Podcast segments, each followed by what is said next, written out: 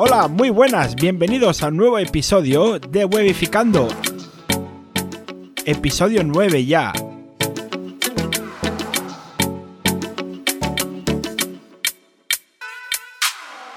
En el anterior episodio estuvimos hablando de tipos de developer, me surgieron preguntas a nivel de project manager, pues bueno, nos fuimos un poco hablando de eh, qué tipo de, de, developer te interesaría contratar y qué pasa si el developer le sucede algo, etcétera, etcétera. Entonces, bueno, nos fuimos como siempre por los cerros de Úbeda y nos quedamos allí. Y al final no dijimos que era un, un frontend, un backend, lo, lo explicamos un poco por encima, pero no entramos en detalle.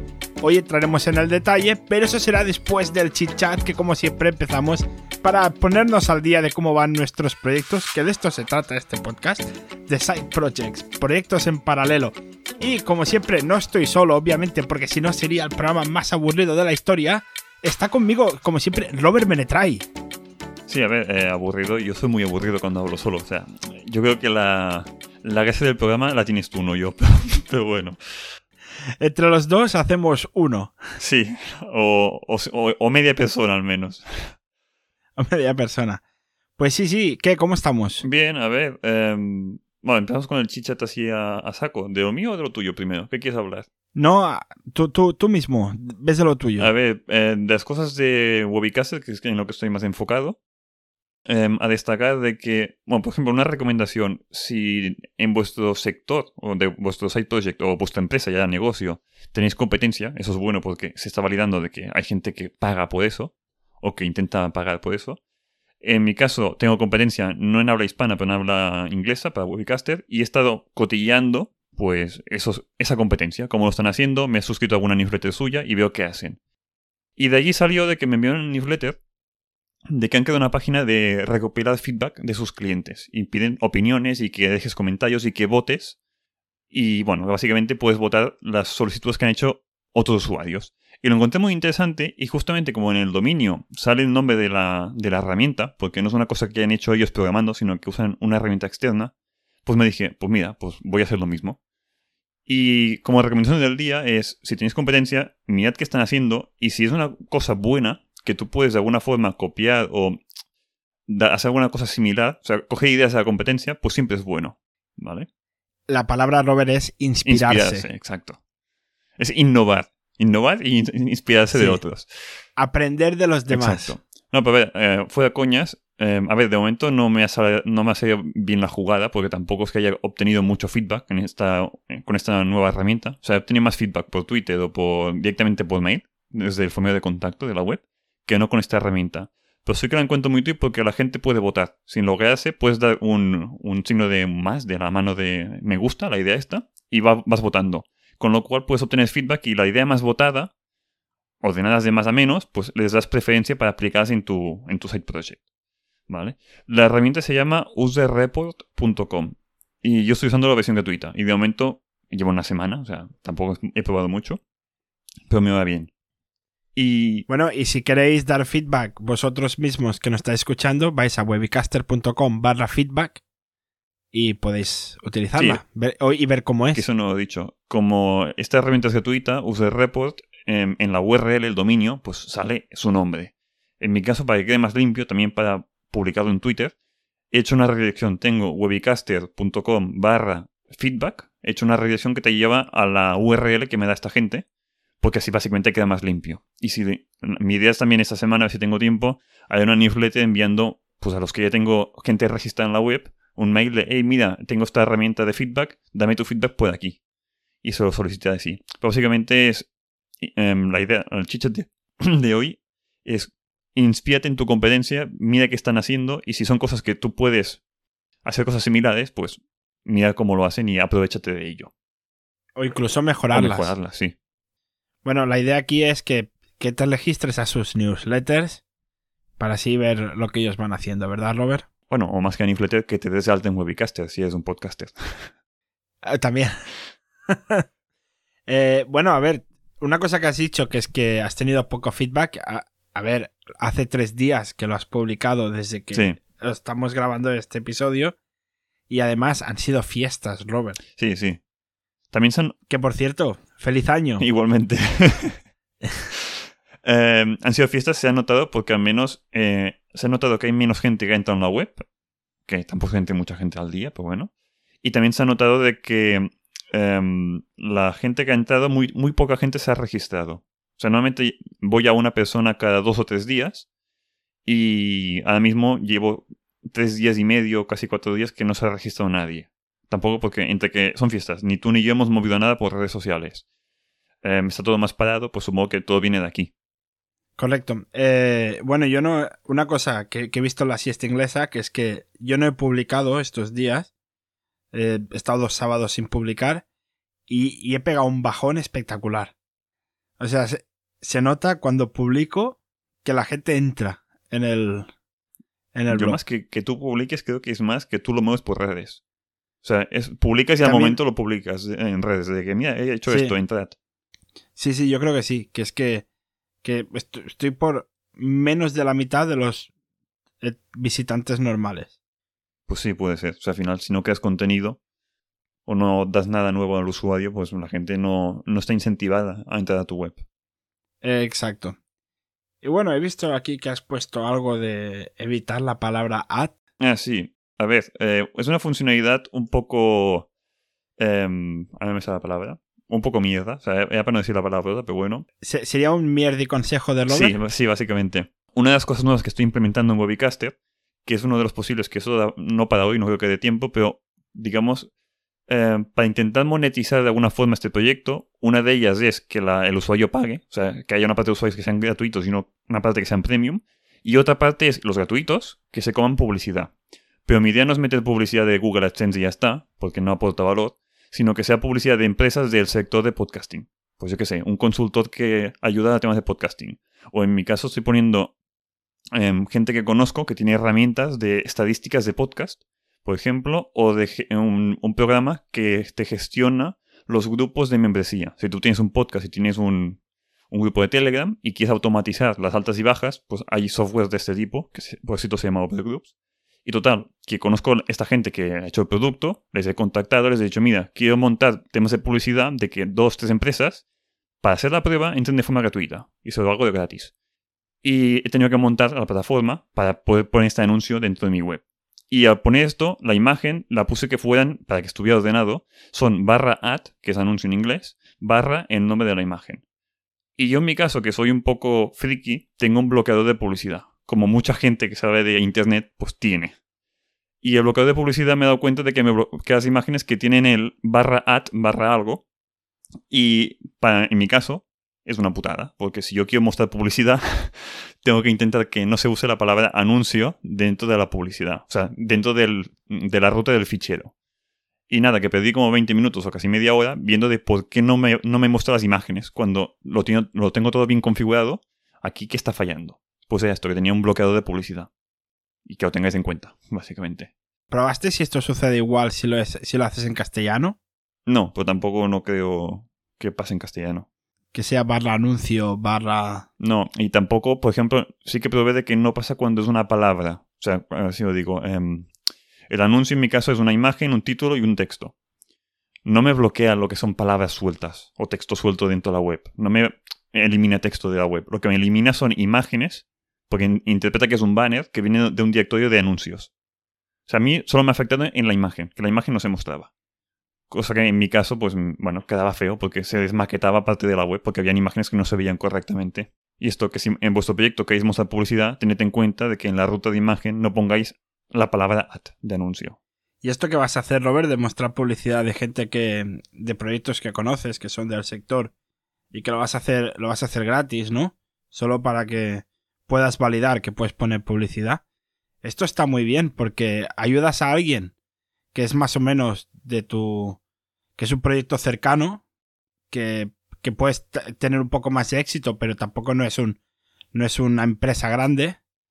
Y, y también que es del sector. Y además estás diciendo a futuros futuras empresas que puedan patrocinar hey yo tengo cabida para la publicidad aquí Sí, al final, desde mi punto de vista al menos, em, son empresas como yo, que son freelance o un, un par de freelance amigos que han montado algo y es, pues mira, eh, te ayudo de esta forma Y si tú esto me lo compartes por redes sociales, pues mucho mejor, pues si no, no hace falta. Yo lo que quiero es tener anuncios ya dentro de mi plataforma para si viene alguna empresa grande que diga, ay, mira, si ofrecen este servicio, yo aquí puedo pagarle lo que sea al mes para mostrar mi anuncio a mi audiencia de, o sea, una empresa que se enfoca a podcasting, le puede pasar interesante meter un anuncio en mi plataforma, o eso espero.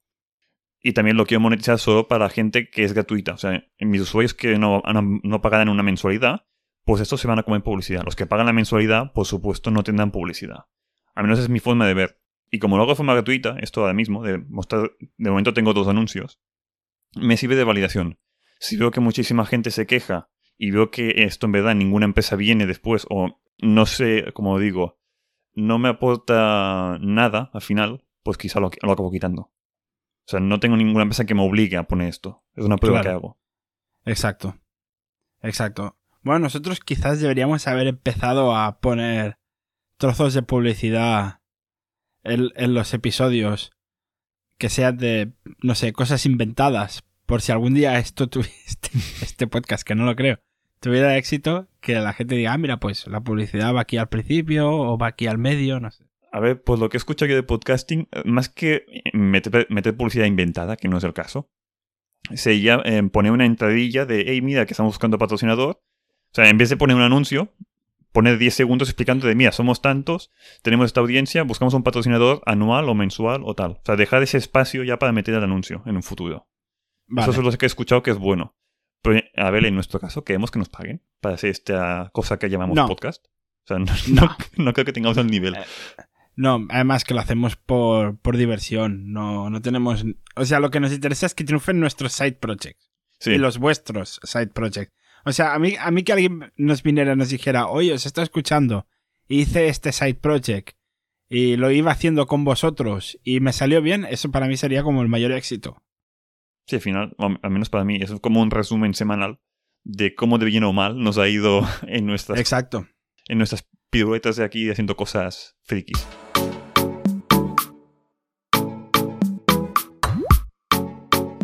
Em, ¿Qué más había del chit-chat? Ah, bueno, em, esto le he dicho a ver, no sé si vale la pena comentarlo. Me vino mi madre el otro día de que casi la estafan, por segunda vez en un mes, en Instagram. Le sale publicidad, lo digo porque va un poco relacionado con el mundo online. Te meten publicidad en Instagram haciéndose pasar por una empresa grande, como en este caso de Lidl, de hay un robot de cocina que está al 90% de descuento. Y me vino mi madre, ¿cómo, ¿cómo, hago esto para solicitar de que quiero el robot? Y es, em, me huele mal, déjame ver el link. Y el link, por supuesto, no era del dominio de, de líder, era una cosa rara. Creo que era 24i- no sé qué, el dominio. Y le digo, ¿esto de dónde lo has sacado? Porque era un formulario que se veía muy mal. Tío para atrás, es una landing page de, que te explica el robot de cocina cómo es y tal, y un botón grande de em, solicitar la, oferta ahora o algo así era.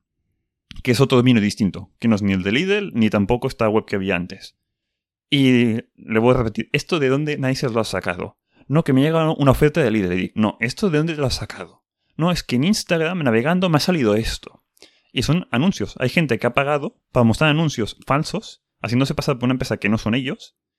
Y todo el tema viene de que sí, que el robot te sale casi gratis, pero tienes que pagar el gasto de envío que no sé si en 5 euros o 4 euros o algo así. Total, es paga y después, ah, no sabes nada de tu dinero. Esta fue la segunda estafa. La primera fue de que vio un vídeo de un producto muy bonito que lo que ella para mi hermana, de un, como un peluche de un perro. Me enseñó el vídeo y esto dónde lo puedo comprar. Y el vídeo era como un perro real. Y digo, esto no es un peluche, esto es un cachorro de un perro real. No, no, que esto es un juguete. ¿Qué coño va a ser un juguete? Y menos por 3 euros. Que esto no, que esto es una estafa. Bueno, pues hay gente que aún así pica. Mi madre estuvo a punto de picar en esas tonterías. Y para que veáis que pagar anuncios en Instagram o Facebook o Twitter para cosas buenas o malas, pero funciona. Hay gente de que mira los anuncios y se los cree. Eh, yo alguna vez he comprado algo porque he visto un anuncio en Instagram, pero era legit. O sea, me ha llegado, eh, era, era, legítimo. Eh, pero claro, es que en verdad cualquier persona puede crear un anuncio en Instagram y la gente se lo puede creer como legítimo porque lo ve en Instagram. O sea, no hay ningún control en Instagram para saber si ese link va a ser scam o no. Sí, al final se, se pueden inventar muchas cosas. Se supone que Facebook está limitando mucho esto y se revisa los anuncios. Pero igualmente, se cuelan muchísimos que son scam. O sea que no.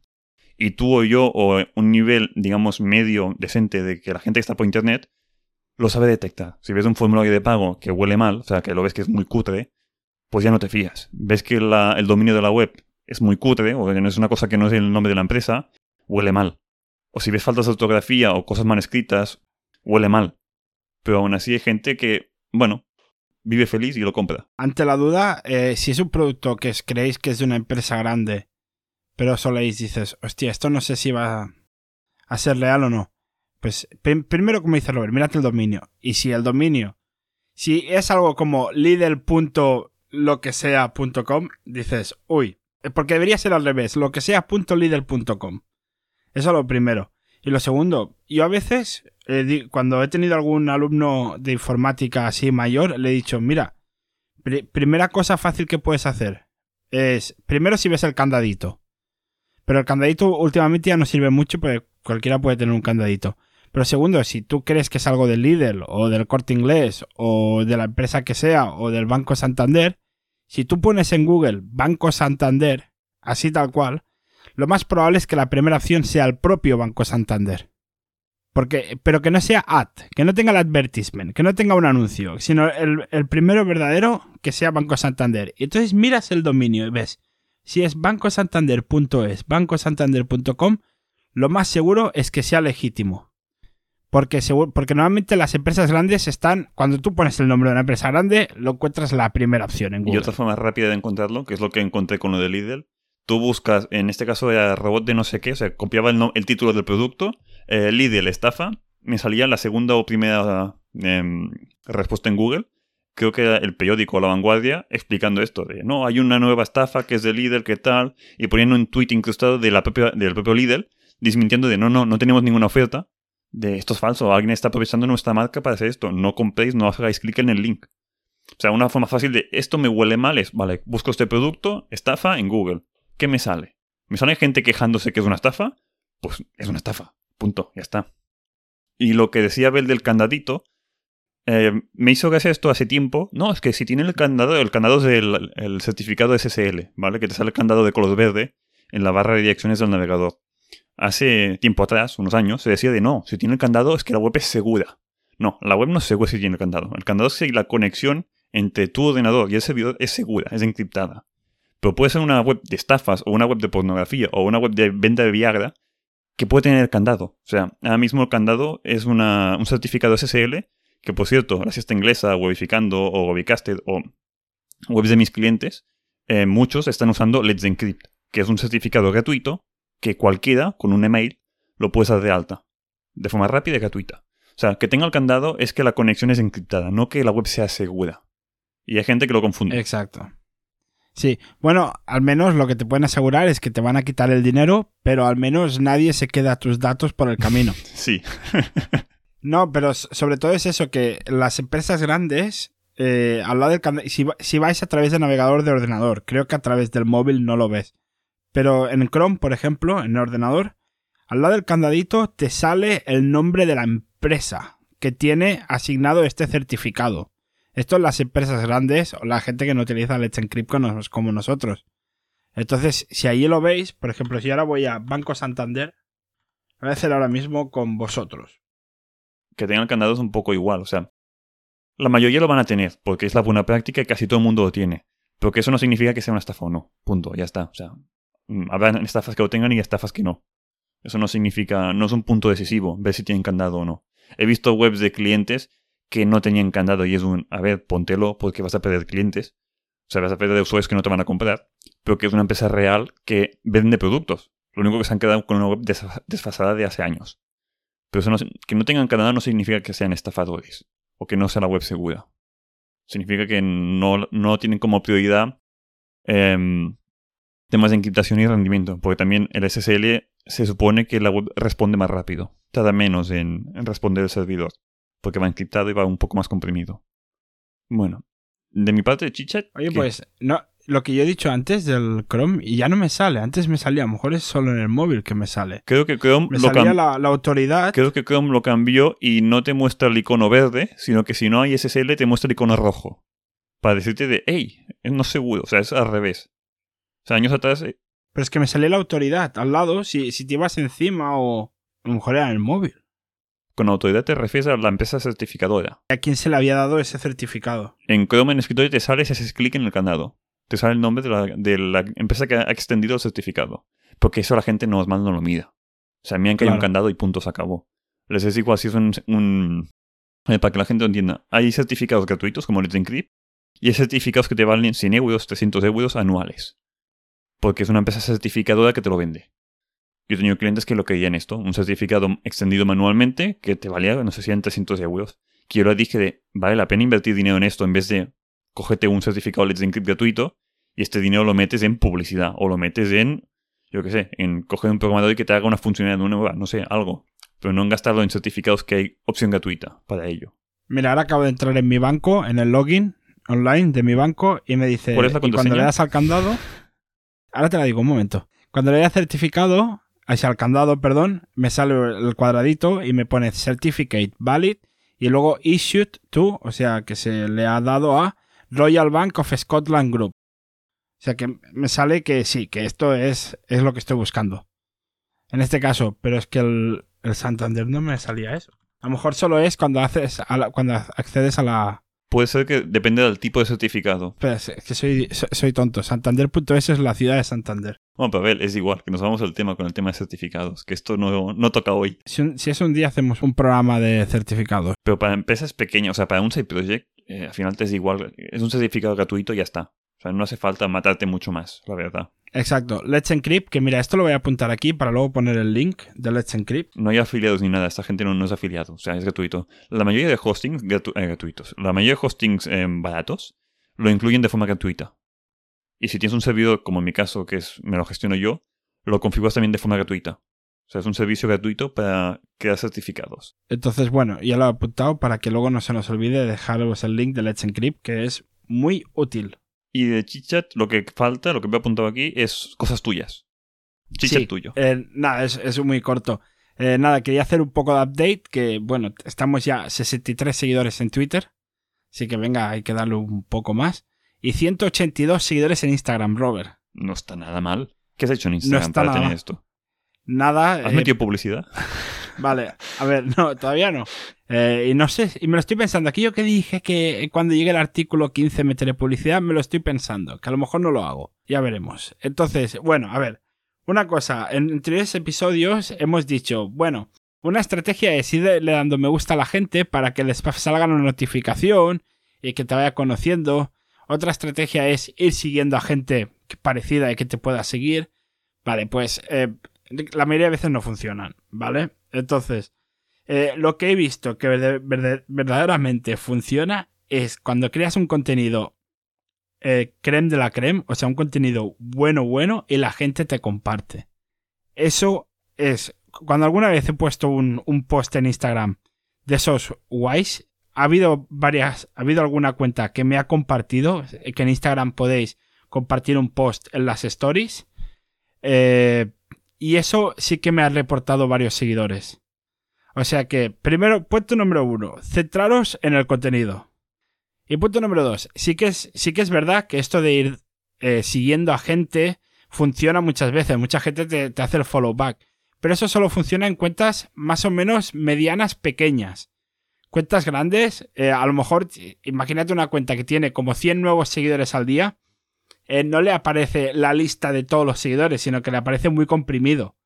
Le aparece como eh, tal y tal y 98 más te siguen. ¿Vale? Entonces no, no les sales, nunca vas a ver la siesta inglesa te ha seguido. Entonces esta estrategia no, no funciona con cuentas grandes. Y esto es mi aportación de hoy. Una pregunta. porque tú sabes que yo no tengo Instagram ni, ni, ni sé cómo va tampoco, no me interesa. Pero lo que tú publicas en Instagram, ¿qué es exactamente? ¿Es un resumen de lo que. un- una imagen meme del resumen del podcast que has, eh, podcast, del blog, del post del blog que has puesto? ¿O No. qué es? ¿O es un meme No que te que inventas? No, si, si no tiene, Instagram- si no tiene nada que ver, la gente que te sigue es gente interesada en leer tu blog. Puede ser que no. Puede ser que haya gente que le interese solo lo que publico en Instagram. ¿Y de qué te sirve? es la pregunta que tengo yo. No, porque al final yo lo tengo como que cada plataforma es como un mm, departamento del proyecto. Lo que publico en Twitter no es lo mismo que lo que publico en Instagram. Y hay cuentas que me siguen en Twitter y no en Instagram, y hay cuentas que me siguen en Instagram y no me siguen en Twitter. Sí, pero dicho de otra forma, ¿tú quieres que te sigan? ¿Por qué motivo final? ¿Para que lean el artículo en tu blog o porque te sigan para, no sé, por tener seguidores? No es que no sé para qué quieres el de Instagram. O sea, ¿el motivo final es Pues- para traer gente al blog o para qué era? O sea, en principio es para atraer gente al blog. Pero y al final, a lo mejor es el. A lo mejor el Instagram puede ser como una entidad propia de la siesta inglesa. Sí, también puede ser. ¿Sabes? Porque yo hago contenido para Instagram, por ejemplo. eh, aquel, aquel hilo de tweets que a ti te gustó, que hablaba de. Del, del, del, del rey que pudo ser rey, pero abdicó para poderse casarse con la americana. Sí, y con tu, tu forma de contarlo que es un poco plan de coña, que está bien. Eh, exacto, pues ese mismo post, o sea, eso mismo, que fue una un hilo de tweets en Twitter, eso nunca lo he publicado en el blog y lo publiqué en Instagram. Puse la foto y debajo puse eso mismo. Y entonces ese fue el que alguna cuenta que tiene muchos seguidores me la compartió. Y, y entonces de ahí me vinieron varios seguidores. Va, yo te digo porque más que nada, si ves por estadística, que te- sé que tienes problemas con las estadísticas, pero si ves que mucha gente, o tienes 200 seguidores en Instagram, eh, y de esos 200 te llegan 100 o 50 visitas al post, pues te sale más a cuenta meter más, publi- ay, más publicidad, perdón, meter más... em, hacer más cosas en Instagram, moverlo más que no Twitter. O por el contrario, Exacto. puedes tener, Es lo que estaba haciendo. o puedes tener claro. menos gente en Twitter, pero que esa gente que es menos, más gente llega al, al post al final. Más gente va al blog. Claro. Eh, eso, eso no lo sé. Eh, claro, es, es que hay un problema con Instagram, que, que cuando tú eh, haces un post de Instagram, no puedes poner enlaces. No te deja. Eso Los una- enlaces no funcionan. Creo que lo eso. hemos hablado en un capítulo anterior esto. Entonces, la gente, para poder ir a tu nuevo artículo, o directamente escribe en lasistainglesa.com, o si tiene que ir a tu bio y desde tu bio darle al, al link. Cambio, en Twitter sí, en Twitter es directo. O sea, tú ves el tweet y clicas en el enlace. Y creo que por eso me ha venido, podría ser más gente en comparación al número de seguidores que tengo desde Twitter que desde Instagram. Pero al final, yo, Robert, lo que me imagino es que no es. El Instagram no es una cuenta call to action para blog. Eso es lo que, bueno, lo que he ido pensando conforme el tiempo. Y Twitter no es un call to action para el blog, sino que al final son como tres plataformas diferentes. En la que Twitter me centro más en noticias y también en cosas históricas y tal que voy poniendo igual que en Instagram. Y en Instagram me centro más en lo que es visual. He puesto un montón de imágenes de cuando ha estado nevando, por ejemplo. O he puesto un montón de imágenes de, de, de bosques o, o de landscapes o cosas así. Eh, edificios. eh, explicando un poco de historia. O sea, me centro un poco... Es un poco diferente cada, cada cosa. Ah, Una idea loca, pero ¿y si pones una página con imágenes de Inglaterra, esto de en plan de Navidad en Inglaterra, y que sean solo imágenes o, memes, que sean compartibles? Pero tenerlo como una página en tu, en tu web. Quizá entra gente por ahí, o ten- no sé, es una idea loca que no sé si tiene sentido. Sí. ¿eh?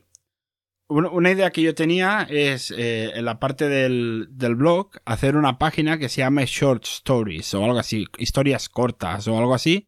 Y todo lo que es que pongo en Twitter y en Instagram, que son hilos así, eh, que es más corto que un post de los de, de la siesta inglesa, ponerlos allí en algún momento.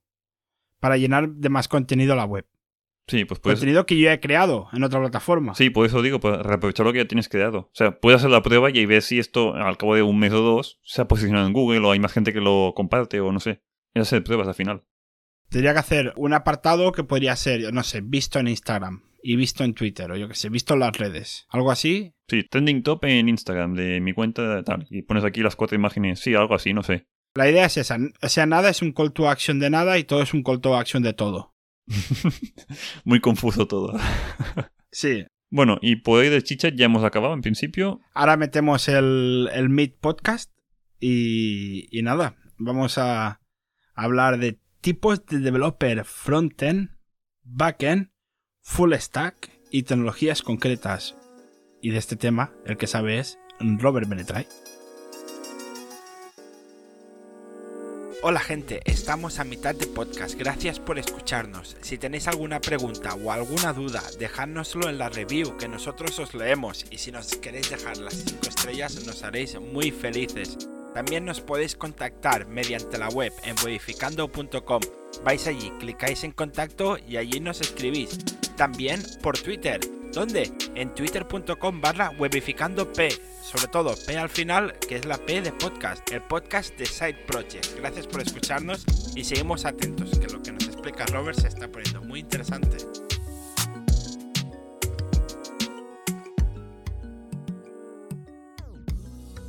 A ver, me dijo Abel de que en el episodio anterior no concretamos demasiado, sino que lo pasamos muy por encima, porque como siempre nos desviamos del chicha y bueno, acabamos hablando de mil cosas, como hoy, básicamente. Em, a ver, ¿cuándo te puede interesar un tema de frontend? Los de frontend tocan HTML, CSS, JavaScript, que a mucha gente esto le va a sonar a chino, son lenguajes, básicos de programación. Es el apartado más visual de la web, cómo se ve la web. Si tu proyecto o site project o como lo quieras llamar tu negocio solo quiere, por ejemplo, una landing page muy básica, visualmente atractiva, ¿eh? pero básica en el sentido de que no hay nada dinámico. es, una, es una estática o tiene alguna animación de JavaScript, pero no hay un contenido dinámico, no hay un login de usuarios, no hay un checkout de un carrito de compra, no hay nada de esto. Es una página básica. Con alguien de frontend ya está, o sea, no hace falta nada más. Si por el contrario tu proyecto requiere pues, lógica interna en el servidor de consultas a base de datos, eh, por ejemplo, un carrito de checkout es el más típico de, bueno, es un e-commerce, todo un e-commerce pues, requiere un login de usuarios que va contra base de datos, requiere em, un control de stock o, bueno, conexión con base de datos y sobre todo lógica PHP o del lenguaje que sea. Yo, por ejemplo, en Drupal o WordPress se usa PHP en el backend. Em, básicamente te hace falta alguien de, si tiene que tocar código, es alguien de backend. Y si no te hace falta em, tocar código como tal, sino instalar algún plugin gratuito o temas o plugin de pago, pero es solo configuración, o temas gratuitos o temas de pago también, es alguien de set building, no es ni frontend ni backend, es alguien que sepa de configuraciones. Y si te hace falta alguien que sepa de todo, porque no sabes lo que quieres o no sabes lo que te da falta, es mejor un full stack. El full stack te da temas de frontend, te puede hacer páginas básicas o una página dinámica, la parte visual, te puede hacer páginas dinámicas, un plugin muy concreto de que yo que sé, quieres de que cada vez que hay un usuario que se dé en tu web, se envíe vía API a un CRM que tienes de no sé qué y se hace una programación a medida para la API. Pues esto es algo de backend. Es un programador como tal, que hace PHP, MySQL y conexiones con servidores externos vía API. Y depende mucho del tipo de proyecto que tengas. Y como decía en el anterior episodio, lo más recomendable, si no tienes idea de lo que quieres, coge un full stack es el comodín y te puede servir un poco para todo. Y a ver qué más comento. No sé, a ver, ¿qué dudas crees que puede salir para la gente de esto? Depende. A ver, si lo que necesitas es, saben, que te hago una web y tal, así más. No sé cómo decirlo, pero. Más diseñada para ti. Sí que a lo mejor necesitas. O sea, más, más, hecha, más hecha medida. Sí, un tema visual hecha medida. Pero es que según lo que necesites, quizás lo que necesitas es un site builder. Sí. Eh, por ejemplo, em, las webs baratas, que escojo un tema ya hecho de WordPress, que por cierto, esto no hemos comentado en el chichat. WordPress está a un 40% de las webs del, mundo de Internet. El 40% por estadística del 38,5 creo que era exactamente, están hechas en WordPress. Salió esto hace un par de semanas o así, que lo vi el otro día, el artículo. Total, que WordPress se usa muchísimo. ¿Por qué? Porque es muy barato, tiene temas gratuitos y temas de pago, con lo cual no te hace falta un programador de, de frontend, porque el, tema visual ya está. Te hace falta configurar cuatro cosas y ya está. O puedes instalar un par de plugins o instalar un WooCommerce, que es para hacer una tienda online usando WordPress, y no te hace falta alguien que programe el backend. Te hace falta alguien que configure la tienda. Como dice Abel, esto es alguien de site building. Es un tío de yo te hago la web por 300 euros. Un tío es alguien o que no programa. O sí, una persona que te hace la web barata es porque no programa. Coge cosas ya hechas y las junta. Y seguramente, como son cosas ya hechas y en WordPress hay bastantes que son de pago, sea un plugin o tema de pago que te va a costar al año lo que toque. En caso de Drupal, por ejemplo, es un sector bastante más distinto. Casi todo es gratuito. O sea, es, casi todo es código libre. Es open source. Em, básicamente significa que tú no pagas licencias. Lo que sí que es más costoso es el desarrollo. Es más como... Drupal más que un CMS, o sea, más que un Content Management System, igual que WordPress, se le considera muchas veces más un tipo de framework, que es como el código base para montar tu aplicación hecha medida encima. Por ejemplo, en Drupal hay temas gratuitos, sí, pero comparado con WordPress hay muy pocos. Y los pocos que hay visualmente no son, digamos, muy, muy atractivos. La mayoría de proyectos de Drupal, casi todos en los que he estado yo, son para empresas decentemente grandes, de proyectos, digamos, de más de 10.000 o 15.000 o 20.000 euros. Por ejemplo, hubo un proyecto que al final no salió, porque la oferta inicial eran 75.000 euros por una sola web, que es una burrada, al menos para mí, para una web.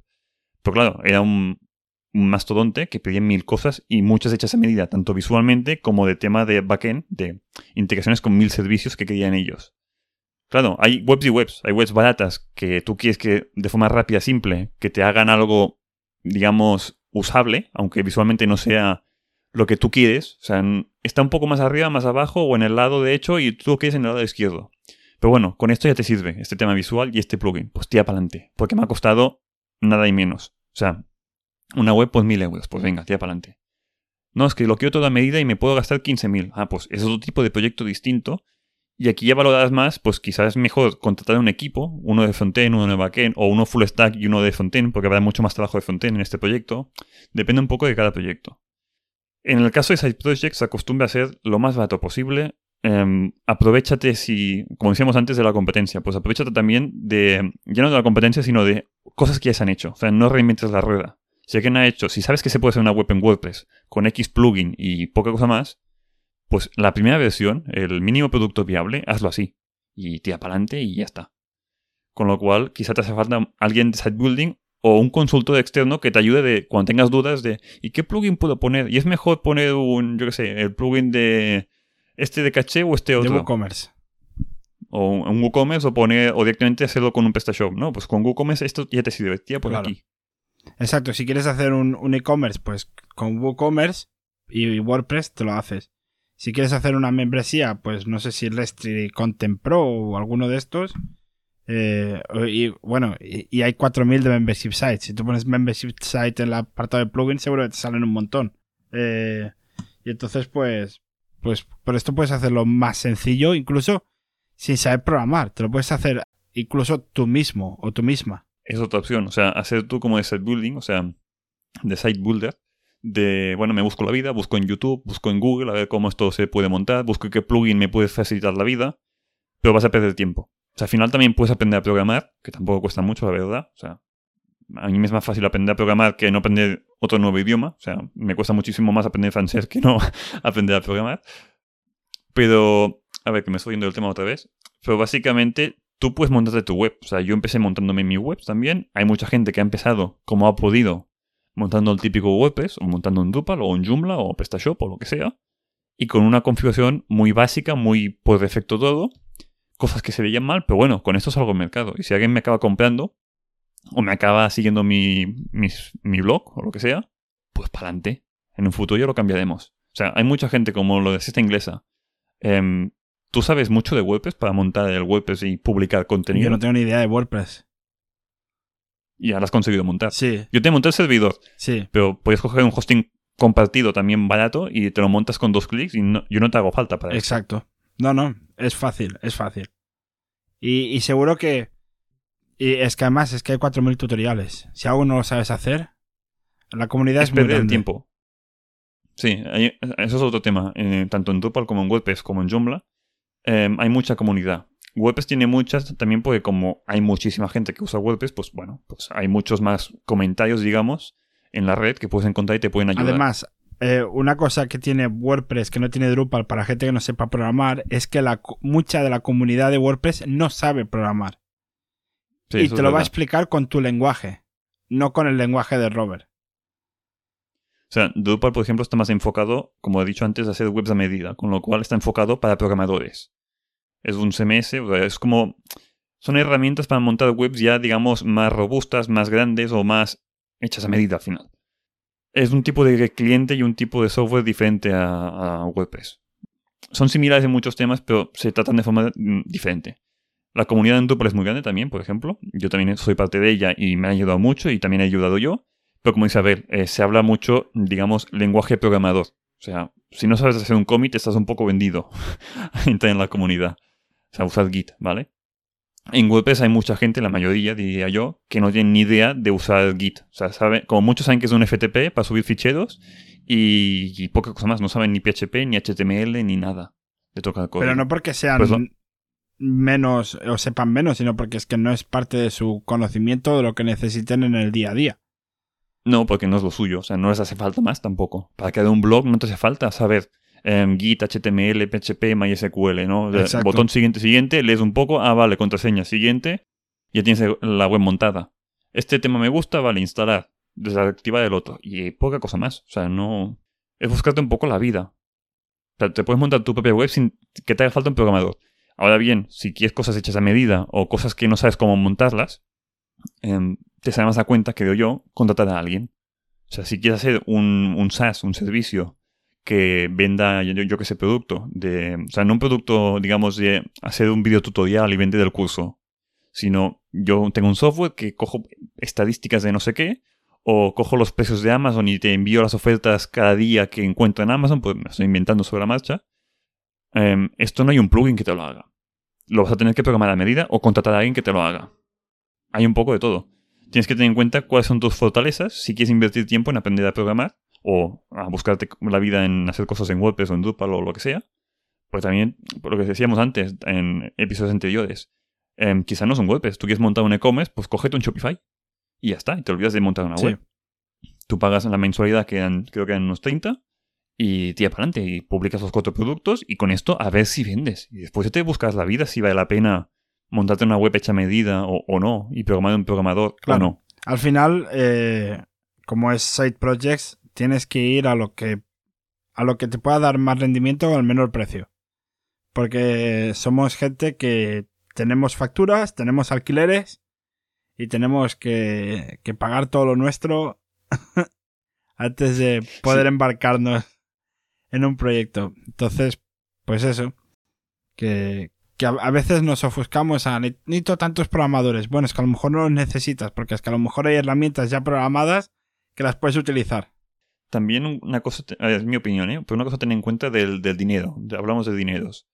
Em, el site building, la persona que sabe montar webs, acostumbra ser más barata que no alguien que sepa, sepa programar. Porque normalmente que sepa programar en WordPress también sabe de site building, básicamente. Era el de backend, me refiero.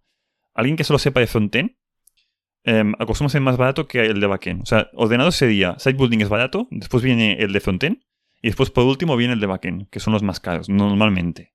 En proyectos hechos a medida se intenta siempre En, en un mismo nivel de conocimiento. Por ejemplo, si pusiéramos juniors. Sí, sí, sí to- to- todos juniors o todos seniors, en el mismo nivel, por decirlo así, de conocimiento, eh, bueno, ordenados serían así, según mi opinión. Habrá gente que diga que no, que el de frontend puede estar mejor pagado que el de backend. Bueno, según lo que has ido viendo trabajando en varias Sí. agencias.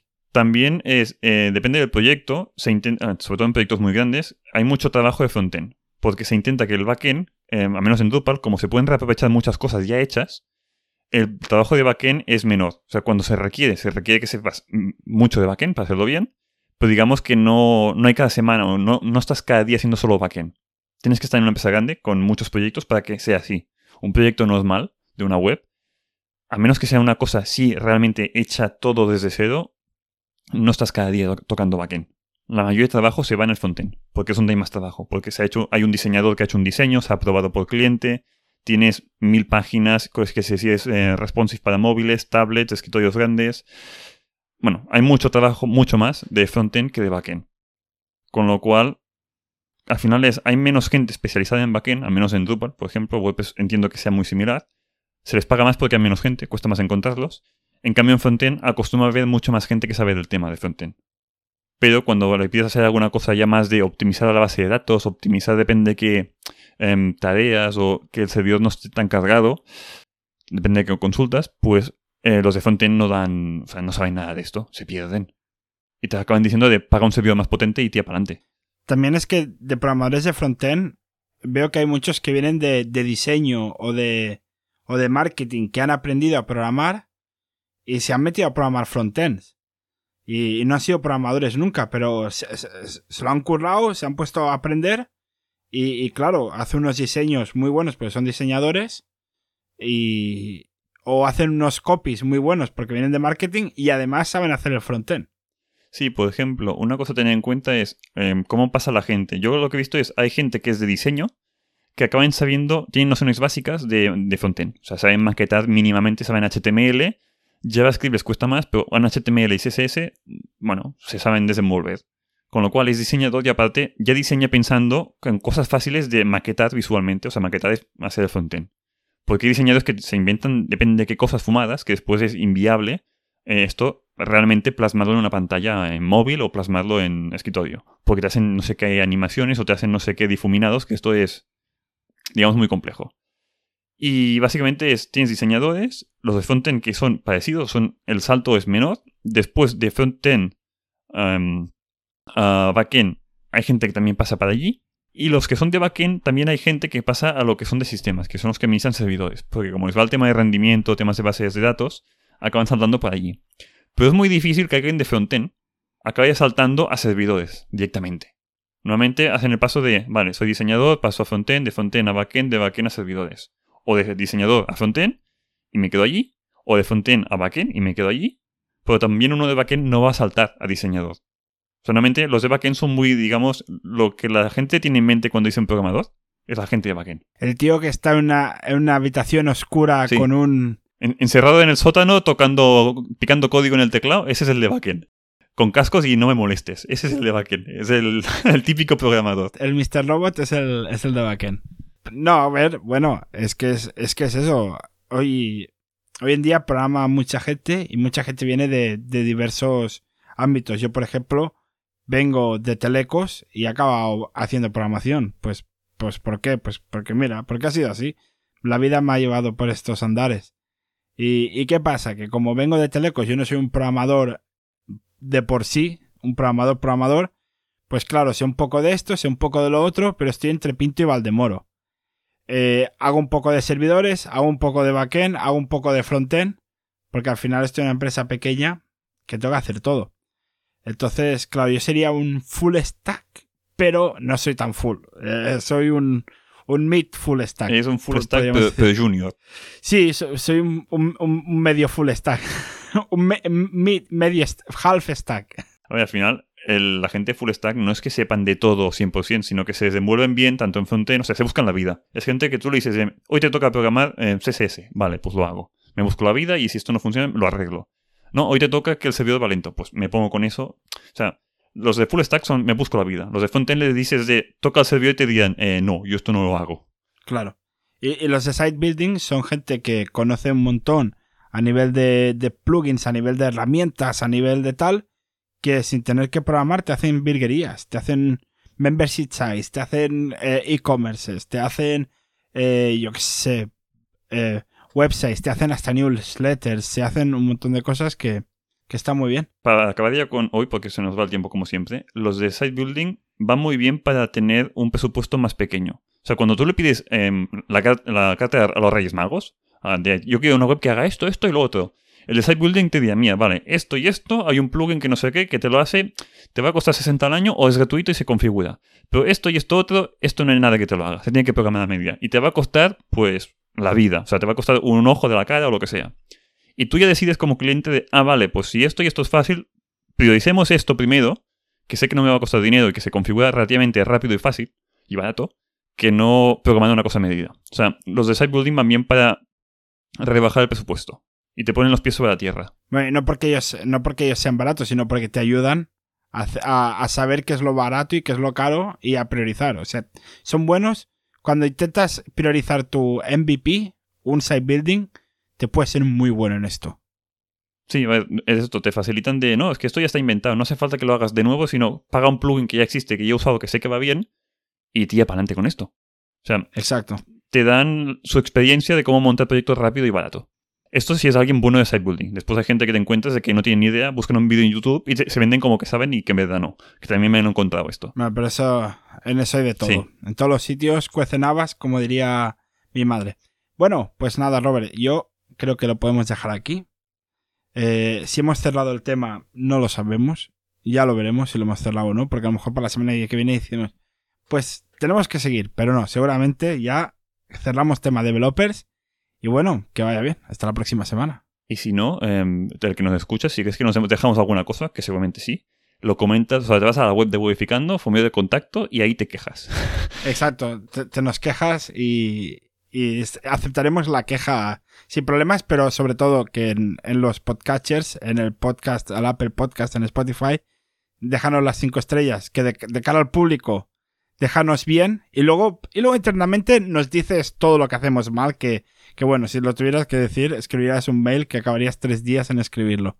Pero bueno, de cara al público, por favor, déjanos bien, porque lo hacemos todo con amor y con alegría. Pues nada, que vaya bien, Robert. Nos vemos, bueno, nos escuchamos la semana que viene.